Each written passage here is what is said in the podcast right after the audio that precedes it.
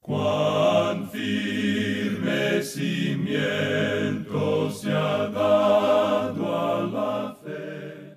A través de la Biblia, un análisis de la Biblia libro por libro que le ayudará a crecer espiritualmente. Estos estudios fueron diseñados por el doctor J. Vernon McGee. Acompáñenos en este fascinante recorrido a través de la Biblia. La palabra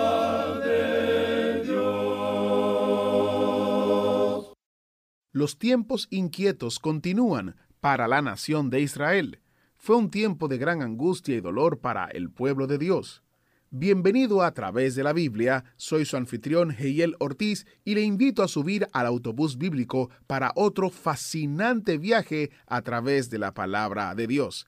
Y mientras usted se acomoda y toma su asiento, oramos para iniciar. Padre Celestial, te damos gracias por la oportunidad de estudiar tu palabra. Te pedimos que nos ayudes a aprender de la vida de David, de lo que lo hizo grande y lo que lo debilitó. Muéstranos cómo nosotros también podemos convertirnos en personas conforme a tu corazón. En el nombre de Jesús oramos. Amén. Ahora con nosotros nuestro maestro Samuel Montoya y el estudio de hoy. Llegamos hoy en nuestro recorrido por el segundo libro de Samuel al capítulo 4. Y en este capítulo, Baana y Recab matan a Isboset y traen su cabeza a Hebrón. David, por su parte, ejecuta a estos asesinos. Tiempos inquietos continúan en este capítulo para la nación de Israel. La lucha interna y la guerra civil siguieron a las muertes de Saúl y Jonatán. Fue un tiempo de gran angustia y dolor para el pueblo de Dios. El capítulo 4 es una sección de la palabra de Dios que de costumbre es pasada por alto.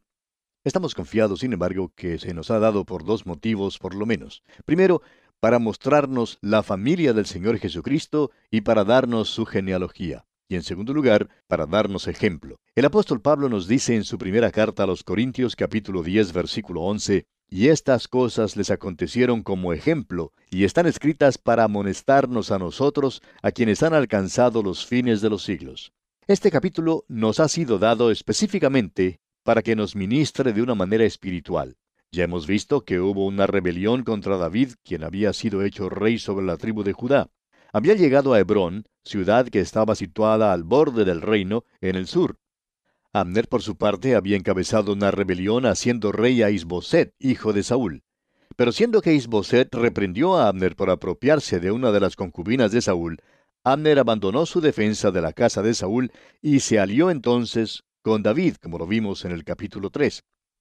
Ahora esta fue una equivocación grande porque Joab le estaba esperando para vengarse por la muerte de su hermano Asael. Es que Hebrón era una ciudad de refugio y mientras Abner se quedara allí, estaba seguro. Joab, sin embargo, lo atrajo fuera de la seguridad de la ciudad y le dio muerte.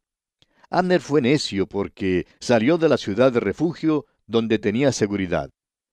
Tenía salvación, pero no la aceptó no la recibió. ¿Y cuántos, amigo oyente, hoy en día mueren como Abner? En el Evangelio según San Juan capítulo 3 versículo 16, el mismo Señor Jesucristo dice, Porque de tal manera amó Dios al mundo, que ha dado a su Hijo unigénito, para que todo aquel que en Él cree no se pierda, mas tenga vida eterna. Usted, amigo oyente, tiene que creer en Él. Dios le ama, pero usted tiene que aceptar a Jesucristo como su Salvador si quiere ser salvo. El versículo dice, para que todo aquel que en Él cree no se pierda, mas tenga vida eterna. Este es el punto de vista de Dios. Dios dice que un hombre es necio si muere sin Cristo.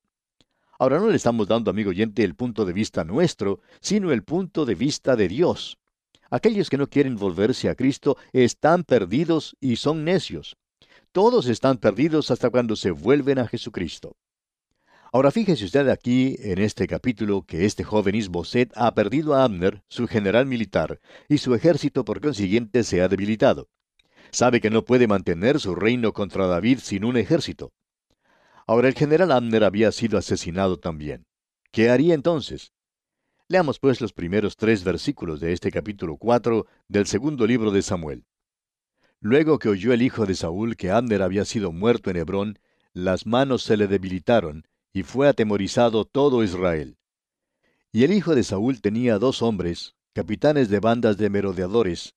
El nombre de uno era Baana y el del otro Recab, hijos de Rimón Beerotita, de los hijos de Benjamín, porque Beerot era también contado con Benjamín. Pues los Beerotitas habían huido a Gitaim y moran allí como forasteros hasta hoy. Ahora los Beerotitas fueron expulsados por Saúl y huyeron a Gitaim. Su pueblo Beerot pasó entonces a la posesión de Benjamín. Leamos ahora el versículo 4. Y Jonatán, hijo de Saúl, tenía un hijo lisiado de los pies. Tenía cinco años de edad cuando llegó de Jezreel la noticia de la muerte de Saúl y de Jonatán.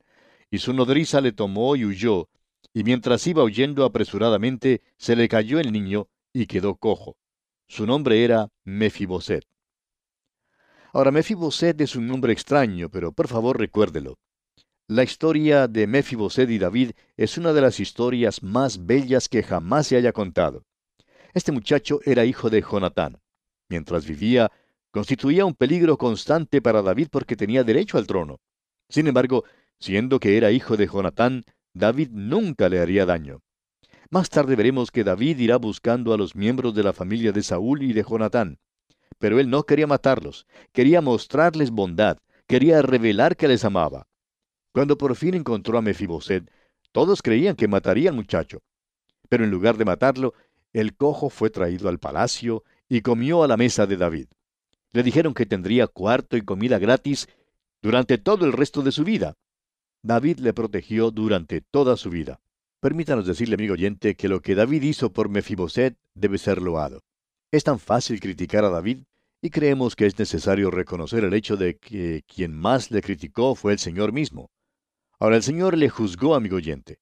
David tenía muchas cualidades loables y su generosidad para con Mefiboset fue una de esas cualidades. En este acto de misericordia de David hay una gran lección espiritual. A usted y a mí nos ha sido mostrada la bondad por medio de otro acto de misericordia. En aquel caso, David amó a Jonatán y por amor a Jonatán ejerció bondad. Usted y yo hemos sido lisiados por el pecado, Dios nos cubre con su justicia debido a lo que Cristo hizo por nosotros en la cruz del Calvario. Dios nos acepta y nos recibe debido a la obra de Jesucristo por nosotros. ¿Qué descripción más bella es esta? Ahora, volviendo a la historia aquí en el capítulo 4, encontramos que lo que sigue no es una historia bella de ninguna manera. Y vamos a ser francos con usted, amigo oyente. La historia de la humanidad no es una historia bella. Mire usted nuestra cultura contemporánea. ¿Ve algo en su derredor hoy en día que sea bello, bueno o noble? Pues bien, no seamos tan críticos de aquel período que estamos estudiando. Esta era una hora de crisis. Era el período de transición del reino de Saúl al reino de David. Había rebelión y una guerra civil. Continuemos pues con los versículos 5 y 6 de este capítulo 4 del segundo libro de Samuel. Los hijos pues de Rimón, Beerotita, Recab y Baana fueron y entraron en el mayor calor del día en casa de Isboset, el cual estaba durmiendo la siesta en su cámara. Y aquí la portera de la casa había estado limpiando trigo, pero se durmió, y fue así como Recab y Baana, su hermano, se introdujeron en la casa. Estos dos subordinados, Recab y Baana, eran oficiales inferiores bajo Amner en el ejército de Saúl. Cuando se enteraron de que Amner había muerto, y reconocieron la fuerza y el poder de David, Conspiraron entonces para matar a Isboset, hijo de Saúl. Cuando Isboset estaba en cama, entraron y lo mataron. Fue una cosa cruenta y fea la que hicieron. Y también fue una equivocación. Esperaban que por haber matado al joven rey podían hacer las paces con David. El hecho es que en verdad creían que David les recompensaría por su hecho. Leamos los versículos 7 y 8 del capítulo 4 del segundo libro de Samuel. Cuando entraron en la casa, Isboset dormía sobre su lecho en su cámara, y lo hirieron y lo mataron, y le cortaron la cabeza, y habiéndola tomado, caminaron toda la noche por el camino del Arabá. Y trajeron la cabeza de Isboset a David en Hebrón, y dijeron al rey, He aquí la cabeza de Isboset, hijo de Saúl, tu enemigo, que procuraba matarte. Y Jehová ha vengado hoy a mi señor el rey de Saúl y de su linaje. Figúrese usted, llevaron la cabeza de Isboset a David. David no estaba dispuesto a aceptarla, por supuesto. Estos hombres habían dado muerte a un rey. Leamos los versículos 9 hasta el 12 ahora. Y David respondió a Recab y a su hermano Baana, hijos de Rimón Beerotita, y les dijo, Vive Jehová que ha redimido mi alma de toda angustia, que cuando uno me dio nuevas diciendo, He aquí Saúl ha muerto, imaginándose que traía buenas nuevas, yo lo prendí y le maté en Ciclac en pago de la nueva.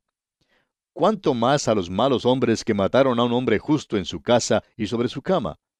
Ahora pues, ¿no he de demandar yo su sangre de vuestras manos y quitaros de la tierra? Entonces David ordenó a sus servidores, y ellos los mataron, y les cortaron las manos y los pies, y los colgaron sobre el estanque en Hebrón. Luego tomaron la cabeza de Isboset y la enterraron en el sepulcro de Abner en Hebrón. Recab y Baana eran asesinos, y David los ejecutó por su hecho cobarde. David ahora es rey sobre la tierra, es decir, sobre toda la tierra prometida. Ahora ejerce autoridad sobre todas las tribus. Aquellas tribus en el norte reconocen que ya no tienen ningún dirigente y que sería una tontería continuar su rebelión contra David. De modo que tratan de hacer proposiciones de paz. Y ahora aquí en el capítulo 5 veremos cómo hacen esas proposiciones. Entremos pues al capítulo 5. En este capítulo 5 del segundo libro de Samuel, todas las tribus de Israel ungen a David como su rey. David toma a Sión de los Jebuseos y mora en ella. Once hijos le son nacidos en Jerusalén, y dos veces derrota a los filisteos. Leamos pues el primer versículo de este capítulo 5 del segundo libro de Samuel. Vinieron todas las tribus de Israel a David en Hebrón, y hablaron diciendo, Henos aquí, hueso tuyo, y carne tuya somos. Las tribus enviaron representantes a David y le dijeron, Henos aquí, hueso tuyo y carne tuya somos. Y esa era la verdad.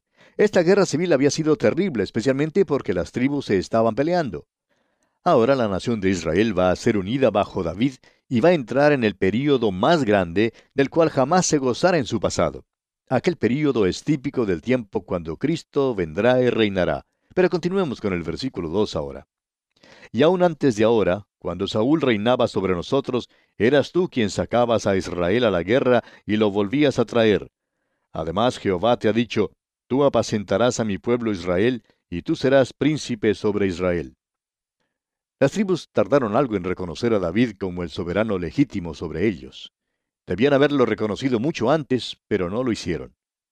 Avancemos ahora con los versículos 3 hasta el 5 de este capítulo 5 del segundo libro de Samuel. Vinieron pues todos los ancianos de Israel al rey en Hebrón, y el rey David hizo pacto con ellos en Hebrón delante de Jehová, y ungieron a David por rey sobre Israel. Era David de treinta años cuando comenzó a reinar, y reinó cuarenta años.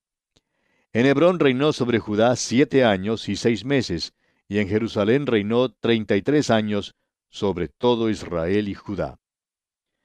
Israel estaba por entrar en su período de prosperidad y expansión más grande.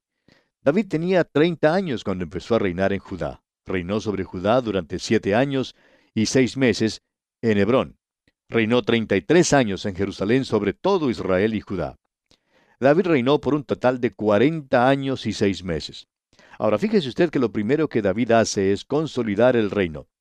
David cambió la capital de Israel de Hebrón a Jerusalén. Leamos los versículos 6 y 7 de este capítulo 5 del segundo libro de Samuel. Entonces marchó el rey con sus hombres a Jerusalén contra los jebuseos que moraban en aquella tierra, los cuales hablaron a David diciendo, Tú no entrarás acá, pues aún los ciegos y los cojos te echarán, queriendo decir, David no puede entrar acá. Pero David tomó la fortaleza de Sión, la cual es la ciudad de David. Aquí una vez más hay hombres que menospreciaban a David. Él era un gran líder militar, un gran líder político, un gran rey, y lo más relevante y mejor de todo es que era un hombre de Dios. Ahora Sión era el sitio favorito de David. Anote eso en su Biblia. Cuando uno viaja por esa tierra, se da cuenta de que Sión es el lugar alto de la ciudad de Jerusalén. En realidad, en los tiempos de David, Jerusalén estaba cerca del valle de Cedrón. Los muros que rodeaban la ciudad en aquel entonces han sido hallados últimamente a varios metros bajo tierra. La ciudad actual de Jerusalén queda bastante más cerca al monte de Sión. Allí fue donde el palacio de David fue construido. Más tarde, bajo el monte de Sión, se construyó el templo y David fue quien eligió todo esto. Jerusalén era la ciudad de David. En muchos de sus salmos habla acerca de Jerusalén. Francamente, no habría sido la ciudad favorita nuestra. Estamos de acuerdo con David en cuanto a muchas cosas, pero en cuanto a Jerusalén no creemos que estamos de acuerdo con él. Pilato aborrecía esa ciudad. Fue a Jerusalén solamente durante los días de fiesta. Es por eso que estaba en Jerusalén cuando Jesús fue arrestado. Estaba allí para la Pascua.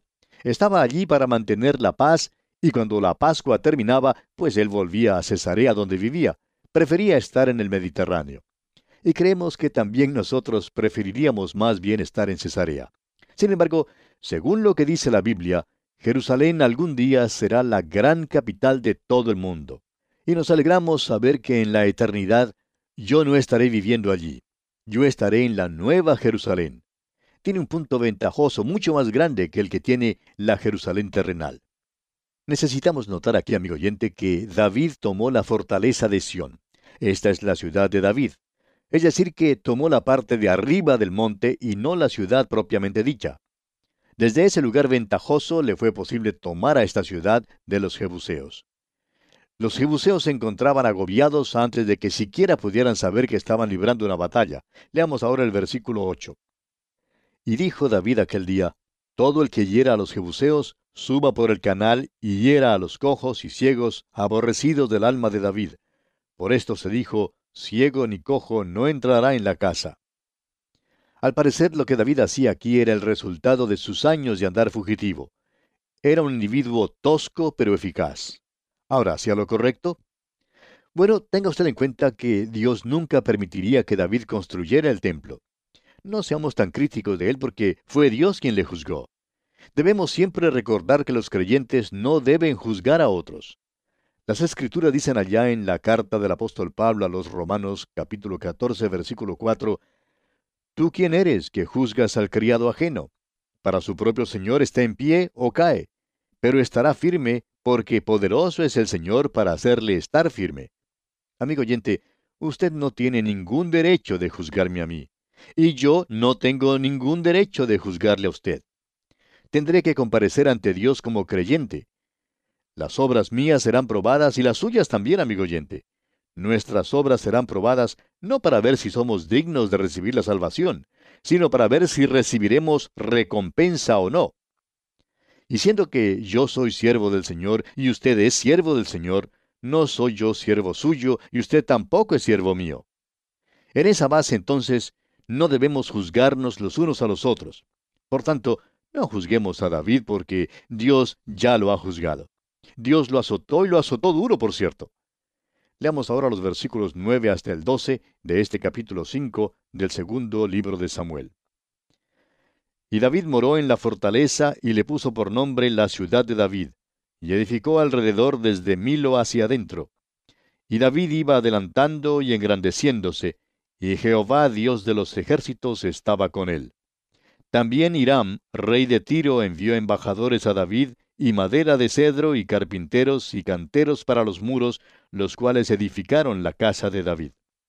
Y entendió David que Jehová le había confirmado por rey sobre Israel, y que había engrandecido su reino por amor de su pueblo Israel.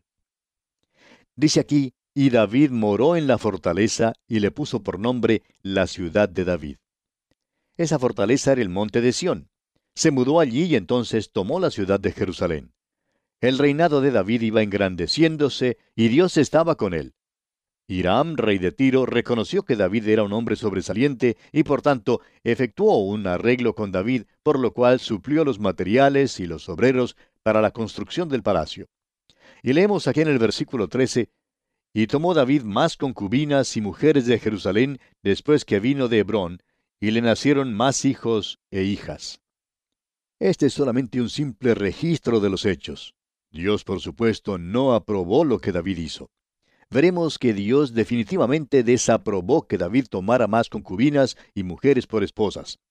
En su propio hijo Salomón resultó la división del reino, y por fin dio lugar al cautiverio babilónico. ¿Por qué?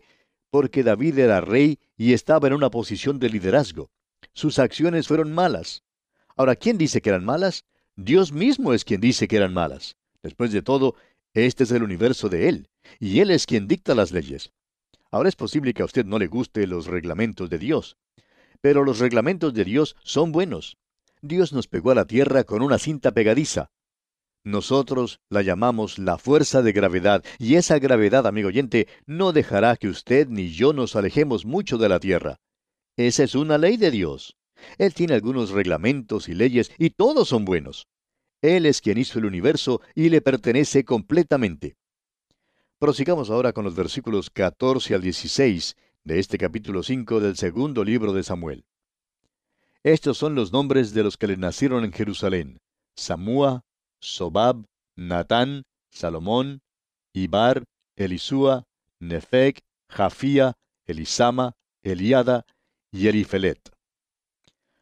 Ahora no sabemos nada en cuanto a los dos primeros niños que se mencionan en estos versículos, pero sí sabemos algo en cuanto a Natán y a Salomón. Del linaje de Natán procedió María, la madre de Jesús, y de Salomón procedió José, esposo de María. El Señor Jesucristo recibió su consanguinidad y su título al trono de David por medio de Natán y Salomón. Es por eso que esta información se registra aquí para nosotros. Avancemos ahora con el versículo 17. Oyendo los filisteos que David había sido ungido por rey sobre Israel, subieron todos los filisteos para buscar a David, y cuando David lo oyó, descendió a la fortaleza. Los demás versículos de este capítulo 5 del segundo libro de Samuel nos cuentan que David, de una manera algo monótona, continuaba esta guerra con los filisteos. Parece que los israelitas nunca conocieron paz alguna con este enemigo.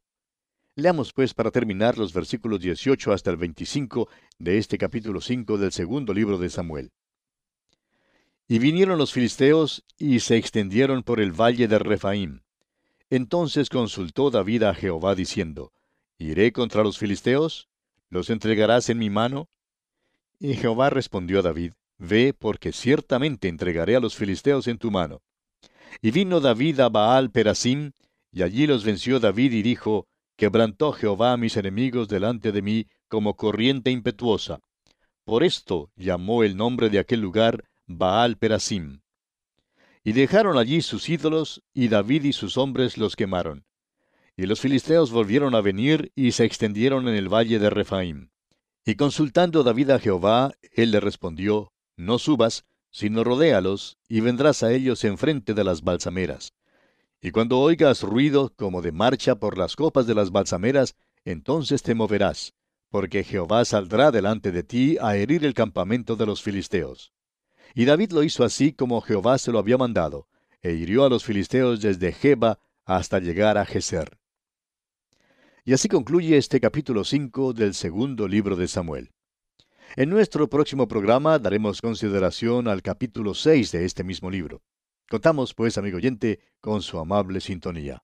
Será, pues, hasta entonces que la presencia del Señor le acompañe, ahora y siempre. ¿Fue de ayuda para usted el estudio de hoy? ¿Desea enviarnos algún comentario de lo que ha estado escuchando? Entonces escríbanos, no espere más. Nuestro correo electrónico es atv@transmundial.org. atv@transmundial.org. Si desea recibir las notas y bosquejos de lo que estamos estudiando, suscríbase gratis en nuestra página en internet a través de la Biblia .org barra notas a través de la Biblia .org barra notas. Hemos llegado al final por el día de hoy. Díganos, ¿fue de ayuda para usted el estudio de hoy? ¿Desea enviarnos algún comentario acerca de lo que ha estado escuchando? Entonces escríbanos, no espere más. Si desea recibir las notas y bosquejos de lo que estamos estudiando, suscríbase gratis en nuestra página en internet a través de la biblia.org barra notas. A través de la biblia.org barra notas. Si desea escuchar nuevamente el programa o si se perdió alguno de ellos, visite a través de la biblia.org. Repito, a través de la biblia.org o escriba al correo electrónico atv@transmundial.org. atv@transmundial.org. a través de la Biblia.